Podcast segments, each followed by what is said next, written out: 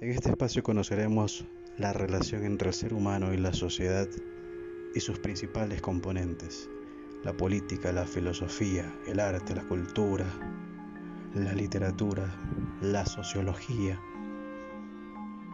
los demonios del ser humano, sus ilusiones, todos estos elementos que van desarrollando nuestra personalidad. Vamos a contar sobre el mundo, pero vamos a contar sobre el mundo al revés. Esto es el mundo contado al revés. Bienvenidos.